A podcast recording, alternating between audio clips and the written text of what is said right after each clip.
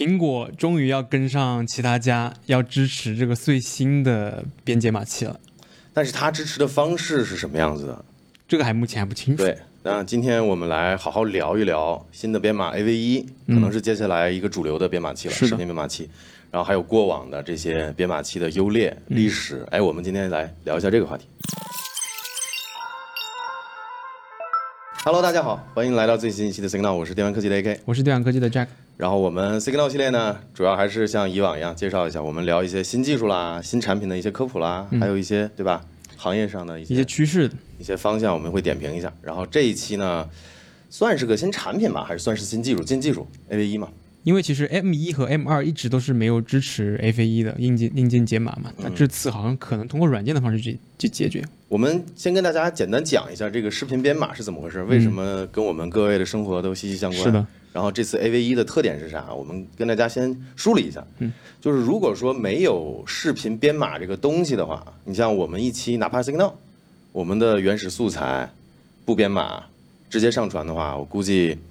以要以 TB 为级别。是。可能要超过一 TB，而且现在越来越多的 4K 六十帧的视频，对我们就是 4K 六十，是对，我们一 TB 的这个素材不编码传到服务器，然后呢，各位在看我们的视频的时候，每一个看的人也都要留下来一 TB 的这个数据量，那你想想，大家想想多恐怖。所以呢，视频编码就是干这个事儿的，其实就是压缩，就是在尽量保证画质的情况下，哎，把它这个体积大幅度的通过一些算法给它编成这种。压缩比比较高的这种格式，其实像我我最近也有在做一些压片的工作，像我们这样一期十多分钟的视频，如果通过 HEVC 去编码，甚至是四 K 六十帧，它可以压到几百兆这个体积。对，然后大家去看视频的时候，呃，因为媒体平台也要再压缩一遍嘛，大家可能就占几几百兆，所以呢，我们就跟大家先讲一下这次 AV 一是个什么情况。AV 一是最新的 Google 主导，也是一个联盟嘛，那个 AOM。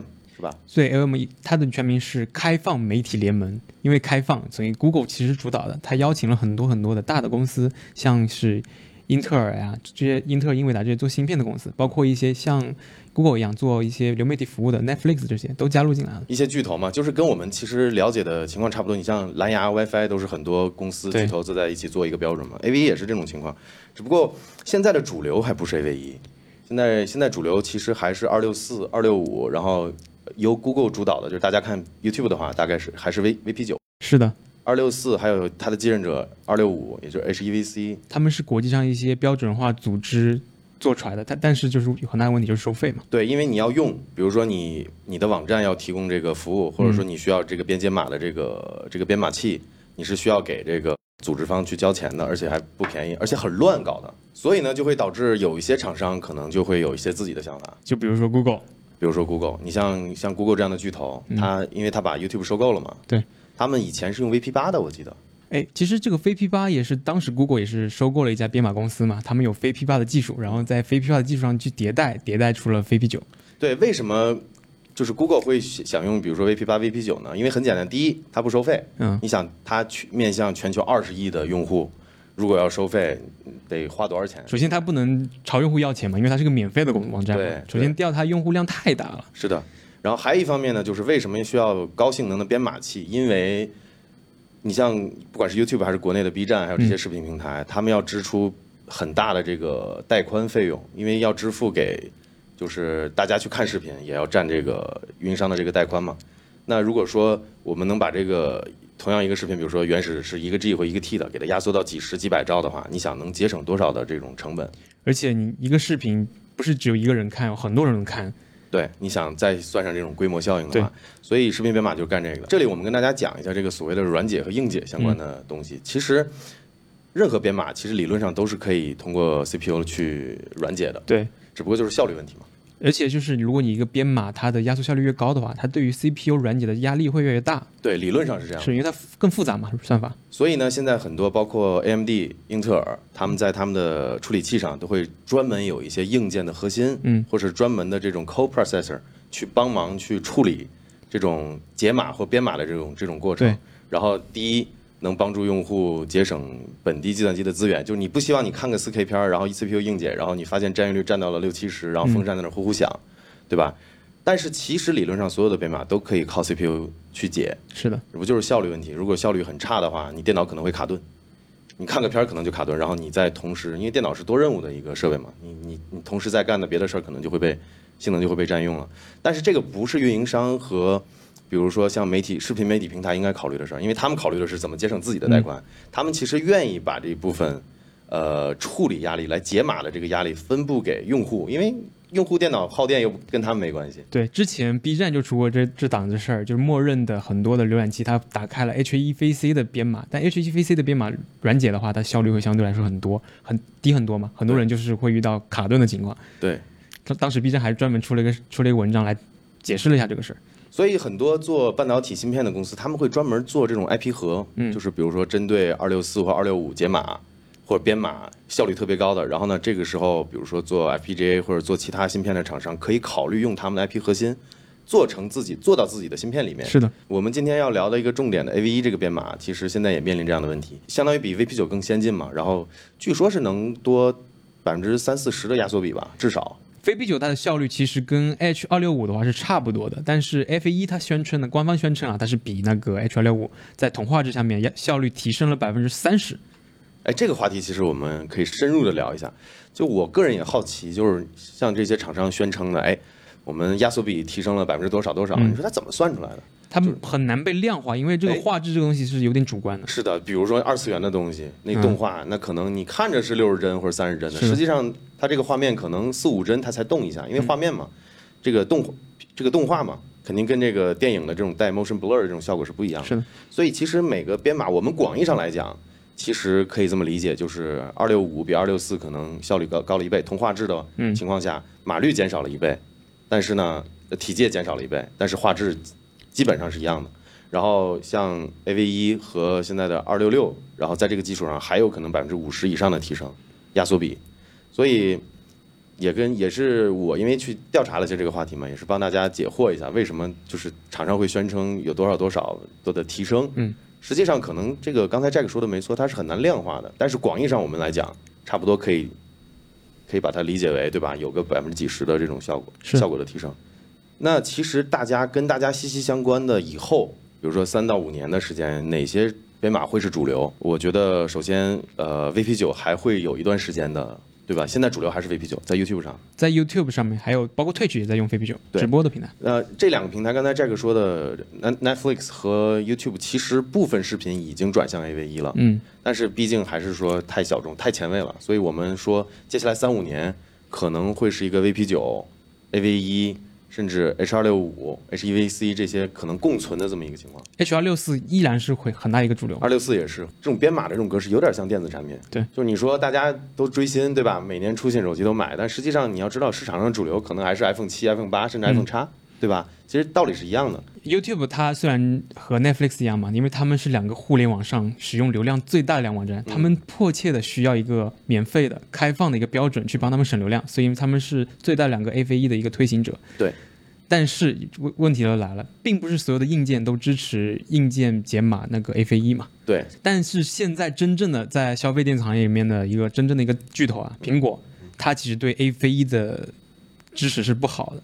那你片头怎么说？哎，苹果要支持 AV1 了？那个那个可能只是可能未来的产品会支持，也可能是通过软件去支持。但是在之前的包括 M 苹果自己造芯片嘛，M 一还还是 M 二还是 M 一系列里面，没有任何一款 SOC 是支持 AV1 的硬解或者硬编的。这里我刚好说两个可能性，嗯，就是我这边也去帮大家去分析了一下。首先，苹果的这个编辑码核心，它没有对对外，就是说他不说嘛，对大家不知道很多它的核心是干嘛的。存在一种可能，就是它以后其实还具备这样的能力，它以后通过软件或者是更新的方式，哎，给它放开。嗯，这个事情以前发生过很多次，就当时八和 iPhone 叉用的是十一 A 十一芯片嘛，对，那个时候那个机器出了之后，呃，前一年的 iPhone 七，哎，苹果把它这个 HEVC 的解码的这个功能放出来了。是的，这个事情发生过，然后我猜苹果有可能会这么干，就是它现在不管是 M 一 M 二，其实是有办法硬解 AV 一的，只不过它没对公众说，可能它有一些功能没做好也不一定嘛。也有可能，这是一种可能性嘛。还有一种可能性，就是苹果会利用像 Vulkan 这样的方式，通过它的 GPU，因为它 GPU 的核心大家可以看到规模很大嘛，GPU 其实可以也可以做一定程度的去解码的这样的事情。你像影视上去加一个这种 film grain 这种效果，其实它就是通过它的 GPU 实现的。是它其实是可以理论上，因为 GPU 的浮点性能更强大嘛，如果它去硬解视频的话，其实效率相比 CPU 会更好一点。对，而且每次新编码出了之后，其实接下来好几年效率一直都上不去，嗯也是要靠各个软件厂商写那种编解码的算法，对，然后做硬件的这些厂商去用更好的这个编解码器来实现。就比如说，呃，早些年我是最早先用上 HEVC 编码的，就包括前我们上周还记得，上周我们的 Signal，我们的剪辑师周群，嗯，他用 HEVC 编码就巨慢。就是的我们用二六四编码，我们一期二十分钟左右的 Signal 的视频的时候，大概能做到一比一。但是你换了 4K 六十，然后用 HEVC 编，卓群的电脑用了大概一个多两个小时吧，快。一个小时左右，反正速度会大概有两三倍。对，会延长两三倍。所以这个编辑码器这个东西就是这样的。而且 AV 一出了之后，大家先看中的其实是解码，嗯因为我们不管是用手机啊、电脑啊、平板，我们去看 AV 一编码的视频，我们只需要解码就好了。像编码这个东西不一定会同时有，目前看来都是视频网站或大型的服务提供商，他们对比较看重编码的性能。举个例子，比如说一个小时、一个半小时时长的电影，他们用 HEVC 或者说用更高压缩比的这个编编码器去编码的话，可能需要几天。我随便说的，啊，极限化一点。但是他们一旦编了几天之后，这个容量这个可能下降了一半。同样画质的这个一个半小时的视频，那么给成千上万的观众看的时候，他们能理论上就节省了一半的带宽。是的，其实这个 AK 说这个问题，在我传 B 站的视频的时候遇到过，就是如果你传 H 2 6 4的话，相同的分辨率和码率，转码会快，转码会更快一点。HEVC 就相对来说会花一一倍以上的时间。因为它本地它 B 站的服务器还要解码嘛，对对吧？咱解码再编码，所以现在的问题就是，呃，AV 一虽然说它的压缩比更高，但是它的编解码的占的这个性能还是比较高的，现在需要一些特殊的核心来做，所以我们可以预见到接下来三五年，即使苹果不支持 AV1，，其实也是有道理的。嗯，首先为什么它主推的 HEVC 还在搞，而且这个 HEVC 并没有说很差，呃比二六四比 VP 九效率都要高。而且 HEVC 的它的目前来说兼容性比 AV 一会更好。对，然后现在主推这些呃，不管是 VP 九、VP 八还是 AV 一的这些编码呢，都是免费的嘛，嗯都是像 Google 这样的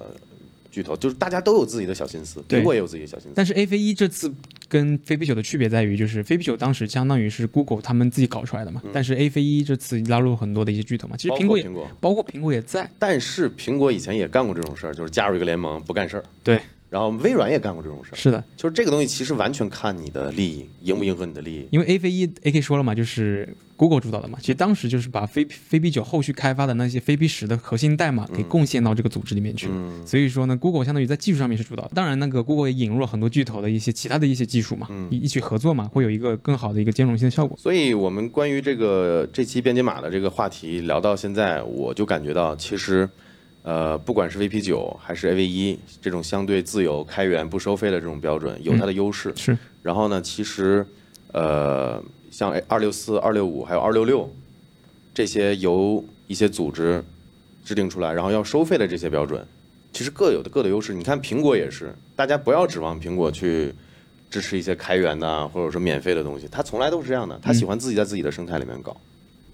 为了可能给它，一方面是为了赚更多的钱。对吧？另一方面呢，也是为了给大家给他的用户更一致的、体验更优质的体验。其实你很难界定它好坏。我我的结论是这个。因因为苹果它其实除了用于在一些那个流媒体网站上面去用 HEVC，包括它的 Apple TV 嘛，那其实它的手机拍摄视频也是需要 HEVC 的。但是相对来说，那个 AV1 承载一个手机拍摄视频的功能需求，现在肯定是满足不了的嘛，嗯因为没有相应的那种编辑码，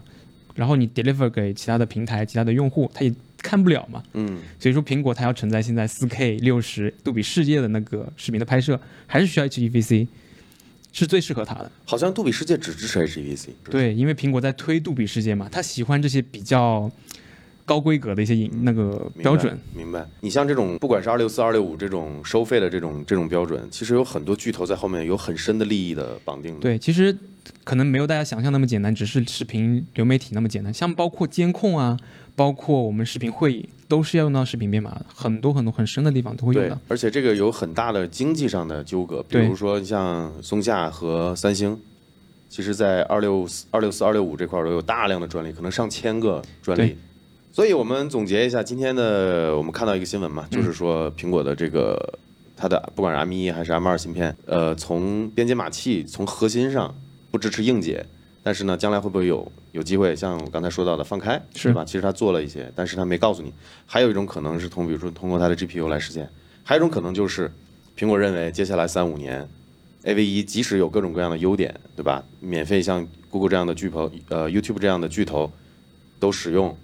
那也它也有不用的道理。嗯，那它不是说一定要支持 AV 一的，也有它的考虑。所以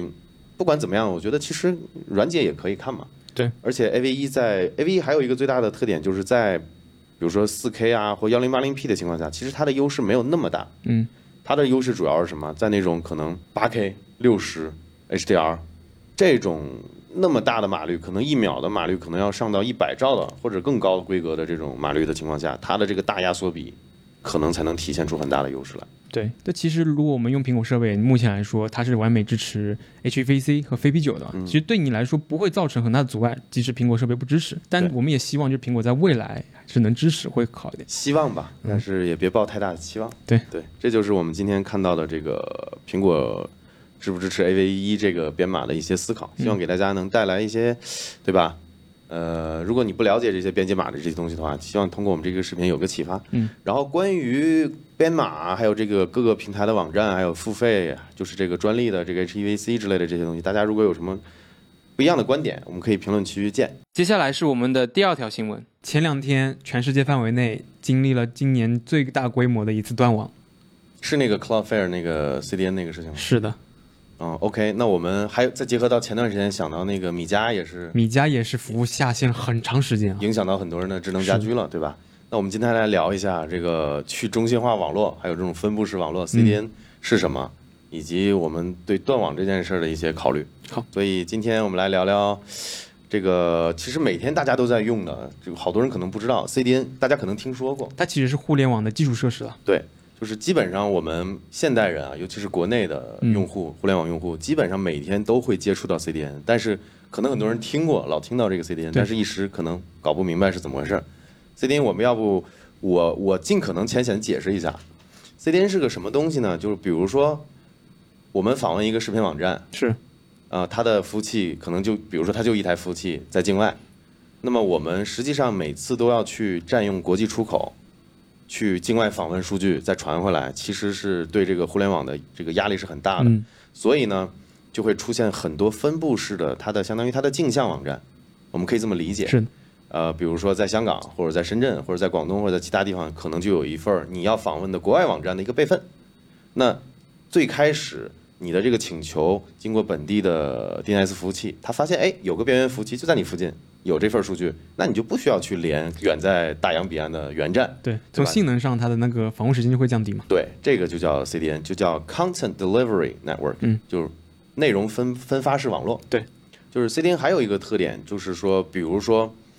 我第一次访问这个网站，是，我发现，哎，我旁边有边缘服务器，但是边缘服务器没有我要访问这个源站的内容。那我虽然这次不得不从网站从原站上去获取内容，但是 CDN 这块儿就会去把这个我访问过的数据拉到本地了。对，然后它的内容就是这么慢慢慢慢扩大起来。简单来说呢，就是为什么跟我们跟我们各位有息息相关？因为，呃，大家知不知道每年的双十一啊、六幺八期间，我们访问淘宝、京东这些，为什么大家同一时间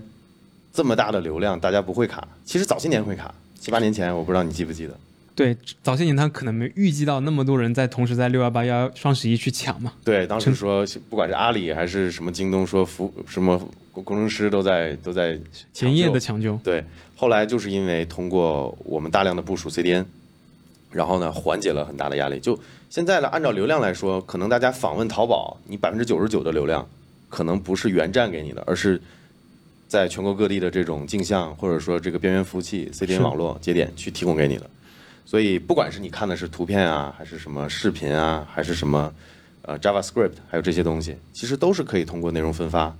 然后经过你的本地的 DNS 解析，哎，你的 DNS 服务器告诉你，其实你不用去访问原站，哎，你附近就有，然后把它 PO 过来。是那这个就是大概的 CDN 的一个工作原理。那 Jack 可以介绍一下这次的 Cloudflare 是什么？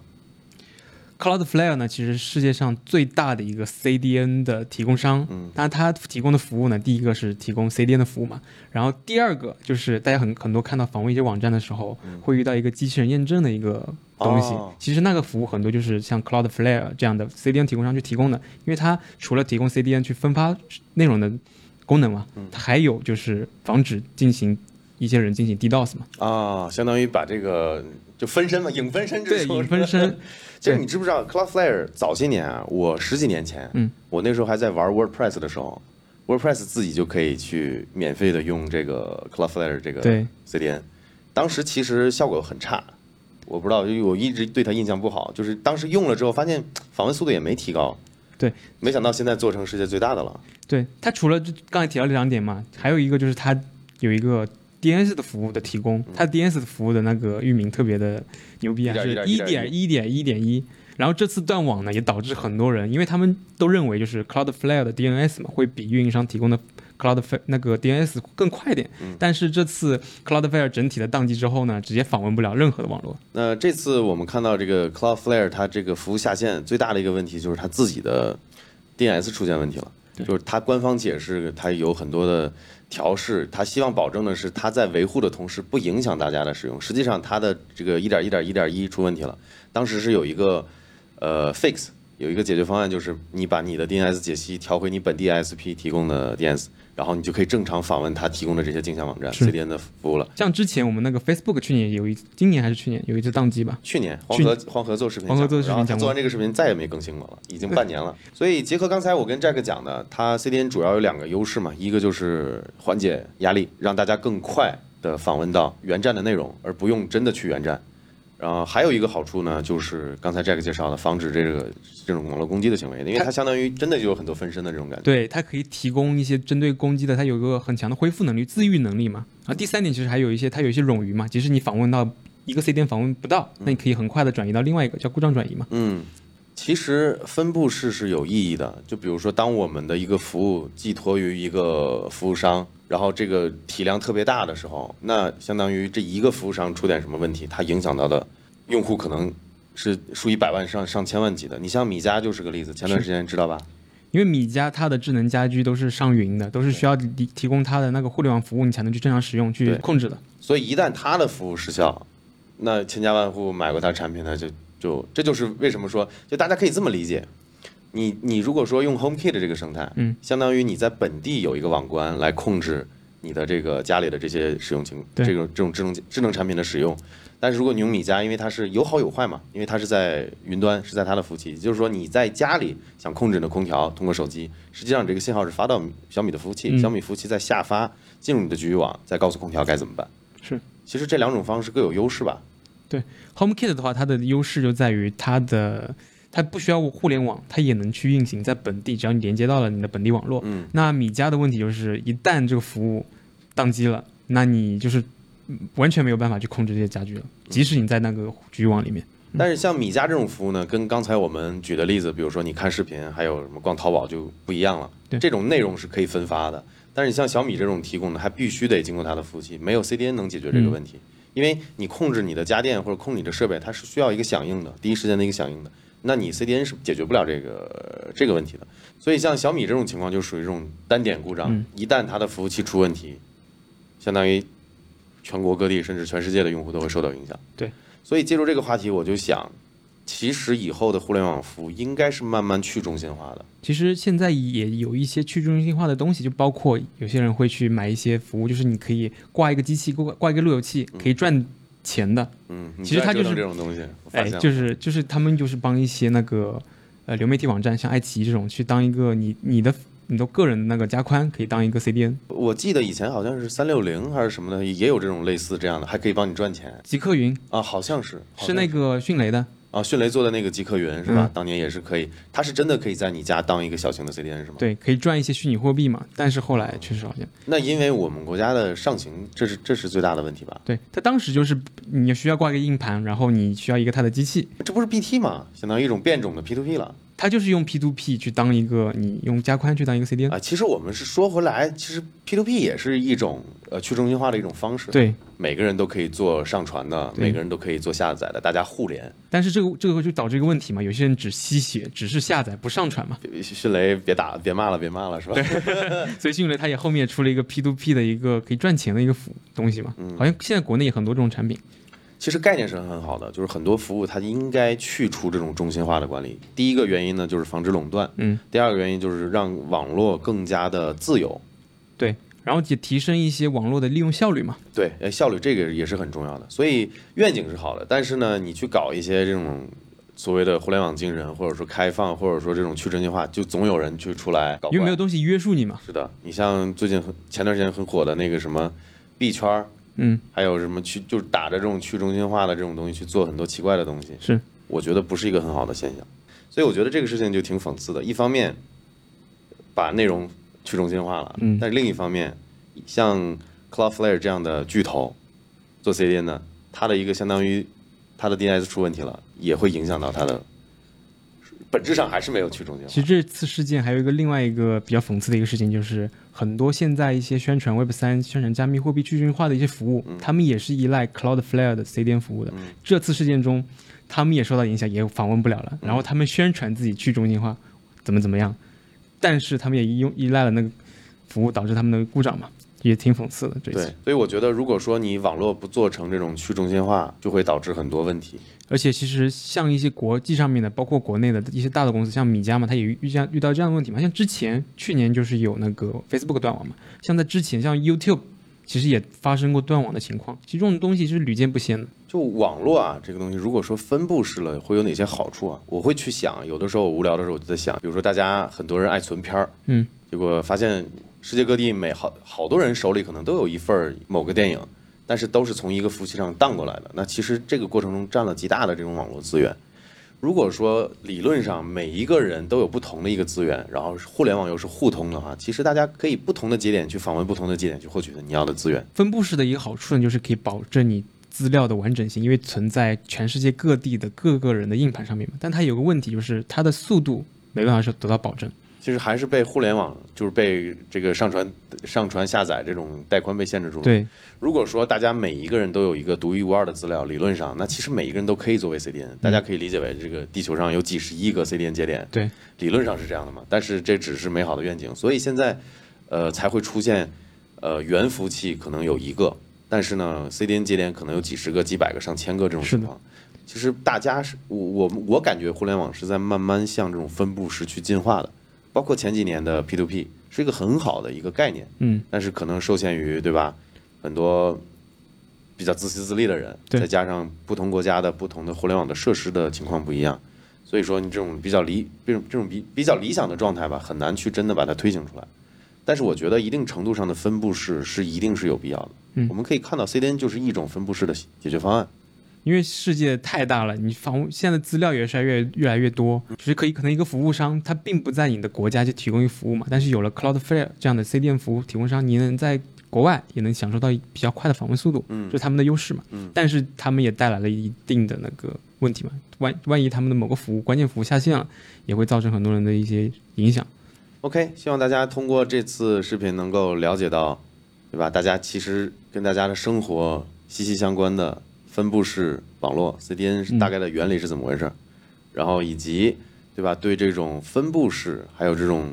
集中式，还有去中心化这些概念有个浅显的了解。我们今天就浅聊一下这些的话题，浅聊一下嗯浅聊了这些话题。OK，那就最后给大家打个广告。最近六幺八我们的店铺就是卖了这块论文布，好像是卖了将近有四千块。然后平时我会拿来擦一下电脑，还有那个手机。然后就是因为我洁癖嘛，用这个布就能擦很干净，还挺好的哎。最近布不知道为什么会爆，今天我们还有客人来问呢，就会不会是因为疫情，大家都在都戴口罩，然后眼镜总是花，我不知道他。我觉得可能大家很多人像我一样吧，有洁癖吧，希望那个电子设备比较爱护自己电子设备吧，对，都有这样的需求。如果大家要擦，比如说屏幕啊、擦眼镜啊、擦手机啊，这块布是很好用的，嗯常备几块在身边，挺方便的，然后比较便宜。然后还有就是我们的这个键盘，嗯，K 三键盘，Jack 可以介绍一下。K 三键盘呢，其实我觉得就是它很大的一个优一个优点就是颜值特别高，白色的，然后像我我们这种白色的桌面就特别的配。我平时用它，我觉得最大的一个优点就是它的那个它的灯效有很多模式，我可以调成就比如说固定显示那一个颜色的，也可以显示那种比较 fancy 的那种跑马灯的效果。反正我觉得就是像我们 Joyson，他有时候会把这个拿来一个当一个桌面摆件，也特别的就酷炫嘛，放在桌面上面很有很每每次下班他都不关这个键盘的电，然后对，像像那个氛围灯一样，就是感觉就是你的那个工作会有更有的那个意思。OK，这个是我们跟 Keychron 呃联合定制的一个 K 三键盘，机械轴矮轴，然后颜值非常能打，然后六幺八我们也卖了大几百把，希望大家来来我们店支持一下，然后也可以考虑在 YouTube 上开通我们的频道会员。好，感谢大家支持，我们下期再跟大家再见，拜拜。